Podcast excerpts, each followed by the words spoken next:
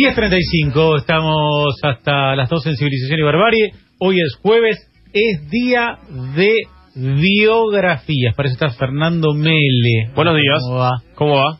Muy bien. A ver, el primer día trajiste a Julio César. Sí, nos fuimos como en el- unos años antes de Cristo. Y después a Sor María Ludovica. Ajá. ¿Para dónde es que vamos a agarrar? Estuvimos en Europa y muy atrás en el tiempo. Ajá. Estuvimos en Argentina y muy acá en el tiempo. Volvemos a Europa. No tan atrás en el tiempo, un poquitito más acá. Más o menos hablamos del año 1200. Más acá, pero... Más acá, pero tampoco Sí. es que fue la semana pasada. Comenzamos la historia con tres hermanos. Moe, Larry y Curly. No, otros hermanos. Eh, Andrea, Nicolás y Mateo. Andrea Nicolás y Mateo. Esto es Italia. Andrea, Andrea Barón, Andrea digamos como bien Italia. le gusta a los italianos. italiano. Eh, Andrea, el mayor de ellos, se estableció en Constantinopla a comerciar. ¿Por qué? Año, dijiste, mil... 1230 y Constantinopla, pico. todavía Imperio Romano de Oriente. Sí, señor. Llamado también Imperio de Bizancio. Imperio de Bizancio. Este señor había nacido en la República de Venecia. La República de Venecia por aquel entonces era un estado independiente. Claro que sí. Eh, y era una de las Venecia. principales potencias comerciales, imaginemos. Navegante. Navegante. Venecia, Constantinopla, comercio. La- sí, circulaban mucho por tierra todavía. Ajá. Lo que había sucedido era que el imperio mongol, aquel creado por el gran Genghis Khan, Sí. había conquistado mucha parte de Asia de Occidente, lo que hoy es Uzbekistán y toda esa zona, Sí. había conquistado. Entonces había muchísimo comercio con Constantinopla. Entonces este Andrea, que le estaba yendo muy bien con el comercio, le dice a sus dos hermanos, Nicolás y Mateo, vengan para acá, tengo para ofrecerles trabajo, les va a ir muy bien con el comercio. Nicolás y Mateo dicen, vamos, agarraron una galera, no para ponerse en la cabeza, sino un barco. Ah, pues, qué, qué elegancia para ir a vender cosas con una galera. Pero no. en, es- en 1253 sí. partieron con madera, hierro, lingote, forjados, grano, tejidos de lana, carne salada y muchas cosas más para comerciar en Constantinopla, Desde Venecia. desde Venecia. Nicolás dejó a su esposa embarazada. No. Nico, no se hace eso. No se, hace, eso, Nicolás. Se la dejó igual. Y en 1254, pocos meses después de haber partido, nació su hijo, Parió la señora. parió la señora, y les voy a dar el nombre, ustedes me dirán el apellido. Marco, ¿cómo se responde a eso habitualmente? Veneciano. Veneciano, Marco, 1200, Polo. Marco Polo. Marco Polo. Esa es la historia de hoy. Se sabe muy poco de este señor. Tiene que una calle en Pinamar. Tiene una, sí, Eso sí. y tiene un juego con su nombre que suelen jugar los niños. Se crió entre comerciantes, Mm. quedó huérfano de madre de muy chiquitito, se crió con una tía. El padre en Constantinopla. el padre en Constantinopla y el pibe correteaba por ahí y andaba por las calles de Venecia y poco se sabe de él. Su padre y su tío seguían comerciando allá en Constantinopla, en Europa del Este. En 1962 se prepararon para regresar. ¿Mil? Nove- 1262, perdón, disculpa. Eran viejísimos. ¿no? Sin embargo, esta Sí. una guerra entre reyes mongoles. Ajá. Ellos tenían que venir al oeste. No podían venir hacia el oeste, entonces ¿qué hicieron? Se fueron más al este todavía y se fueron a lo que hoy es Uzbekistán eh, y siguieron comerciando un tiempo más. Estos dos señores, los padre y tío de Marco Polo, estuvieron tres años en la ciudad de Bujara, que era bien en el corazón de Asia, y un día reciben una invitación de el nieto de Genghis Khan, quien era ahora emperador de, del imperio mongol, que era Kublai Khan. Kublai Khan les dice, vengan señores, quiero hablar con ustedes. Kublai Khan no conocía a ningún europeo y tenía mucha curiosidad por el cristianismo. Entonces le dice, venga que quiero hablar con ustedes. Para que tengan una idea, el imperio mongol se extendía desde la mitad de Rusia, si trazamos una línea horizontal, Sí. y hasta el sur, hasta la India, y desde lo que es la China, desde el, Océano Pacífico, hasta la mitad de Europa. Es decir, Ah. todo Asia, Gigante. Sin contar un Prácticamente pe- todo Asia menos Siberia. Y la exacto, menos Siberia y, y Japón. Claro. Todo lo demás era parte del imperio mongol, que era el gran imperio creado por Genghis Khan y por eso su fama. Tras un año de viaje llegaron a reunirse con el emperador y el emperador le dijo, eh, tengo mucha curiosidad sobre ustedes, quiero que me traigan a 100 sacerdotes de su religión y que tengan una confrontación, un debate con mis sacerdotes. Si sus sacerdotes convencen a mis bonzos, así se llamaban sus monjes, de que su religión es mejor que la mía, yo y todo mi pueblo vamos a ser cristianos. Es decir, esto eh, podía cambiar la historia del imperio. Sí. ¿Qué dijeron estos tipos? bueno, bueno, vamos- vinimos a vender cosas. nosotros vinimos a vender cosas, no teníamos pensado esto, pero bueno, si usted emperador nos lo pide, y además quiero otra cosa más, le dijo. Quiero aceite de la lámpara del Santo Sepulcro, para demostrarles que yo soy un tipo muy abierto. También le vamos a traer la, el aceite. Una cuestión muy rara. Los tipos, otra vez, volver a Venecia. A Venecia y después ir a entrevistarse con el Papa, le mandó Convencer 100 sacerdotes. conversar sin sacer nada. Sí, si el Papa los mandaba, no les iba a quedar Sí. otra. Les envió una carta para el Papa, el, Ah, el emperador bueno, mongol. Sí, por supuesto. Tres años de viaje, llegaron a Venecia. Llega el papá con el tío de Marco Polo y lo conoce finalmente. El pibe ya tenía 15 años. Esto pasó largo tiempo comerciando en Asia. Lo vio por primera vez, tenía 15 años, se quedaron dos años esperando porque el Papa había muerto, Clemente IV, y había que darle la carta al Papa para que le mande a los 100 sabios de la religión cristiana. Hmm. Nicolás se casó de nuevo y otra vez, con su esposa embarazada, se cansaron de esperar al nuevo Papa y se fueron otra vez a China. Otra vez, como dijimos, dejó a la mujer embarazada. Y esta vez se lo llevaron a Marco. Marco Polo comenzó a los 17 años su primer viaje, se fueron a Acre, una ciudad de Israel, para entrevistarse con Teobaldo de Piacenza, que era la mano derecha del Papa muerto, y decirle, mira, Teobaldo, tenemos una carta para el Papa, el emperador mongol quiere que le mandemos a 100 tipos, pero nosotros como que no tenemos muchas ganas, entonces danos un escrito para poder zafar de esta cuestión. Mm. Lo que sí, danos un poquito de aceite de la lámpara del Santo Sepulcro. Consiguieron eso y dijeron, bueno, vamos a China con el aceite y con la carta diciendo que el Papa ha muerto. En el camino se encuentran con una guerra, se bloquean las rutas y en ese bloqueo tienen que quedarse un tiempo en, en la mitad de Asia. Le llega una carta, señores, hay nuevo Papa. Ta madre, tenemos que volver. Habemos papa. Habemos Papa, tenemos que volver a entrevistar al Papa para pedirle a los 100 tipos. Vuelven a entrevistar al Papa. Era Gregorio este-. El Gregorio X, este Teobaldo, que había sido la mano derecha del Papa anterior. Eh, Teobaldo, Gregorio, necesitamos 100 hombres porque el, nieto de Genghis Khan nos pide Mm. 100 hombres. Bueno, acá tenés dos. De 100 a 2 hay una pequeña diferencia, pero bueno. Se embarcaron a buscar al nieto de Genghis Khan, Marco Polo, un hombre muy curioso que describía mucho todo lo que sucedía a su alrededor y tomaba notas de todas las cosas raras que veía. Fueron, llegaron, sin los dos sacerdotes, porque los dos sacerdotes en la primera que vieron peligro dijeron, muchachos, nosotros no volvemos. Llegaron a entrevistarse con Kublai Khan, le dieron el aceite, le dijeron, no tenemos a los sabios. Y Kublai Khan, el emperador, dice, ¿quién es este tipo que está acá? Este jovencito de apenas veintipico de años, tan curioso y que habla tan bien. Es Marco Polo, es mi hijo, dijo su padre. Lo dejo a su servicio. Está bien, dijo eh, Kublai Khan, y lo adoptó como empleado de Kublai Khan. que se quedó 17 años como servidor del emperador mongol. Tuvo muchos cargos políticos, el más importante de ellos fue gobernar una provincia del imperio llamada Jiangzhou durante tres años y viajó muchísimo, mucho por su curiosidad. Marco Polo era un tipo muy curioso. Si escuchamos la historia, era un chamullero bárbaro. Porque no era él el que hacía efectivamente los viajes. El que viajaba era el viejo. Y él lo acompañaba. Sin embargo, ahora vamos a ver por qué trascendió tanto en el tiempo y no su padre.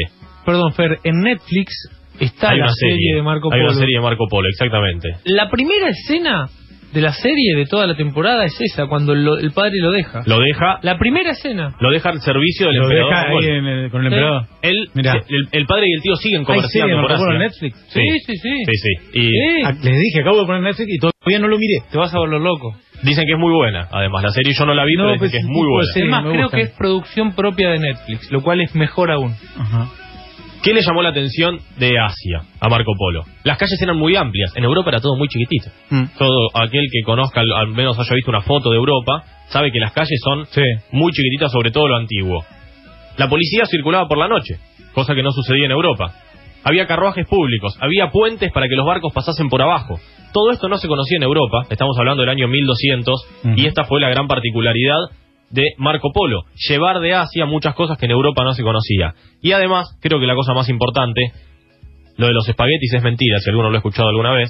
Se dice que Marco Polo llevó los espaguetis de Asia a Europa, sin embargo, en Grecia ya se conocían desde la antigüedad. Fue que comerciaban con un papel, La moneda. la moneda, una cosa que no se conocía. Inventada por los fenicios. Exactamente. Ya en, en el imperio mongol se estaba utilizando la moneda y Marco Polo describe que comerciaban a través de un papel y allí es que comienza a difundirse en Europa y a establecerse la moneda en billete en papel. Esto fue una de las grandes particularidades. Después de trabajar mucho tiempo para el emperador, Y hasta antes de eso, que era trueque, ¿cómo sí, era todo trueque, Trueque. sal. Sal, Sal, era claro, ahí, de ahí viene la, Salario. el término salario. salario y además el, el Se mito... en la mesa porque... No, el mito de pasarse de mano en mano la sal, Claro. que da mala suerte, es porque si yo te tiro sal así en la mano, Se cae. cae. te cae, claro. Entonces se apoyaba la sal. Sí, sí, sí, sí. Después de mucho tiempo de estar a su servicio, los tres dicen, che, nos queremos volver, ya estamos hartos de esta China, además el emperador se va a morir y cuando venga otro nosotros tenemos muchos beneficios y nos van a cortar la cabeza, se nos van a acabar los víveres. El tema es que no los quería dejar ir, tenían que inventar una buena excusa. ¿Qué sucedió? Argón, el emperador de Persia, que era primo del emperador mongol, viste que ahí eran, quedaba todo entre familias, Todo familia. había enviudado. La mujer, su último deseo antes de morir era, tu futura esposa será designada por el emperador descendiente de Genghis Khan. Entonces Kublai Khan dijo, bueno, yo tengo acá a una chiquita de 17 años que se llama Cocachín. Es delito. Y-. Toma, vamos a mandársela para que sea la mujer delito, del emperador persa. Bueno, la podemos apelar después, vamos a ver si delito. Y además tardaron tanto en llegar que... Cuando llegaba ya tenía Tardaron- 18. Claro, ya tenés cuatro años. Ah, ahora sí. La mandaron. Los polos dijeron, esta es la nuestra. Aprovecharon, nosotros nos ofrecemos para esto, A llevarla. a llevarla. En realidad se querían volver a Venecia, ellos ya estaban medio cansados de... Y ahí inventaron el remis. Y ahí inventaron el remis, exactamente. Em, y Marco Polo acababa de volver de la India y había descubierto que pasar por el mar, bordeando todo el triángulo que forma, que forma la India, Sí. era mejor que ir por tierra en donde había muchas guerras. Mm. Ese fue uno de los descubrimientos de Marco Polo, sí. Y la llevaron. Llegaron a Persia, el emperador Argón se murió. ¿Y ahora qué hacemos con la piba? Eh. Nosotros no queremos volver a Venecia. No des idea, Fer. Tenemos una piba de 17 años. ¿Qué hacemos con ella? No, no, le encontró una solución muy fácil. La casaron con el hijo. Con el hijo de Argón. Claro, con el hijo de Argón. Toma, acá tenés, le dejamos la piba, pum, nos volvemos. Ya está, volvieron a Venecia. Llegan a Venecia, Ah, por eso ya no volvieron nunca más a... no volvieron nunca más a, el Imperio no, Mongol, estaba- el no, Imperio no. Mongol, no, ya estaba, además, se estaba por morir el emperador, iban a tener problemas, no, no, no. Pero ¿qué pasaba? Ya eran viejos. Los, el- Nicolás y Mateo, el Mm. padre y el tío de Marco Polo eran viejos, y Marco Polo tenía 42 años. Ya era bastante grande para la Tocaron la puerta, imagínate. Sí, ¿quién es? Marco, Nicolás y Mateo. No, ustedes se murieron, hace, hace 20 años que no vienen. Un fantasma. No los reconocieron, sin embargo hicieron una fiesta, exhibieron los, las cuestiones que habían traído de, de Asia y, bueno, fueron muy bien recibidos. Y empezaron a comerciar de nuevo, con muchas más habilidades y mucha moneda, tenían mucha plata. ¿Qué dijo Marco Polo? Yo voy a hacer un barco. ¿Por qué? Porque hay una guerra entre Venecia y Génova. Entonces yo voy a ir a la guerra como capitán de un barco. Era un burro en la guerra. Y lo terminan secuestrando y lo meten preso. Mm. Otra vez. Lo meten preso ¿Para qué, no? Y lo llevan, a, también. lo llevan a Génova y lo meten en un calabozo. En un calabozo en el que comienza a contar todas las historias de lo que él había vivido. Nadie le cree. Sin embargo, hay un señor, un escritor que es rustichero de pizza, que dice, tu historia es muy interesante, amigo, yo la voy a escribir. Y empieza a escribir todo lo que le contaba. Marco Polo le pide al padre que le mande todos los escritos que él tenía, que anotaba muchísimo en sus viajes, era un tipo muy curioso y muy buen descriptor. Era un chamullero bárbaro. Esto que quede claro entre nosotros, Mm. era un chamullero espectacular y por eso era tan bueno en las funciones políticas. Empezaron a escribir, escribir, escribir y así es como surge la descripción del mundo, o el libro de Marco Polo, o el libro de los maravillas, o los viajes de Marco Polo, o como ustedes quieran llamarlo porque tuvo múltiples nombres, esta historia, que es por lo que Marco Polo se hizo famoso, por contar lo que sucedía en China y que nadie conocía hasta el momento, porque no se viajaba tanto a Oriente. Marco Polo queda en libertad, vuelve a Venecia, hace publicar este libro, que lo consideran como un libro de pura fantasía, no le creen mucho lo que sucedía en Asia, vuelve al comercio, se casa, tiene tres hijas y su vida transcurre en la más absoluta normalidad. Muere en el atardecer del 8 de enero de 1324. Marco Polo, algunos debaten si es el 8 o el 9 porque en Venecia el día cambiaba cuando caía el sol. Y él muere más o menos en ese momento, así que no se sabe bien qué día es, para nosotros el 8, para los venecianos el 9. ¿Y qué, cuál fue el legado de este hombre y por qué es tan conocido?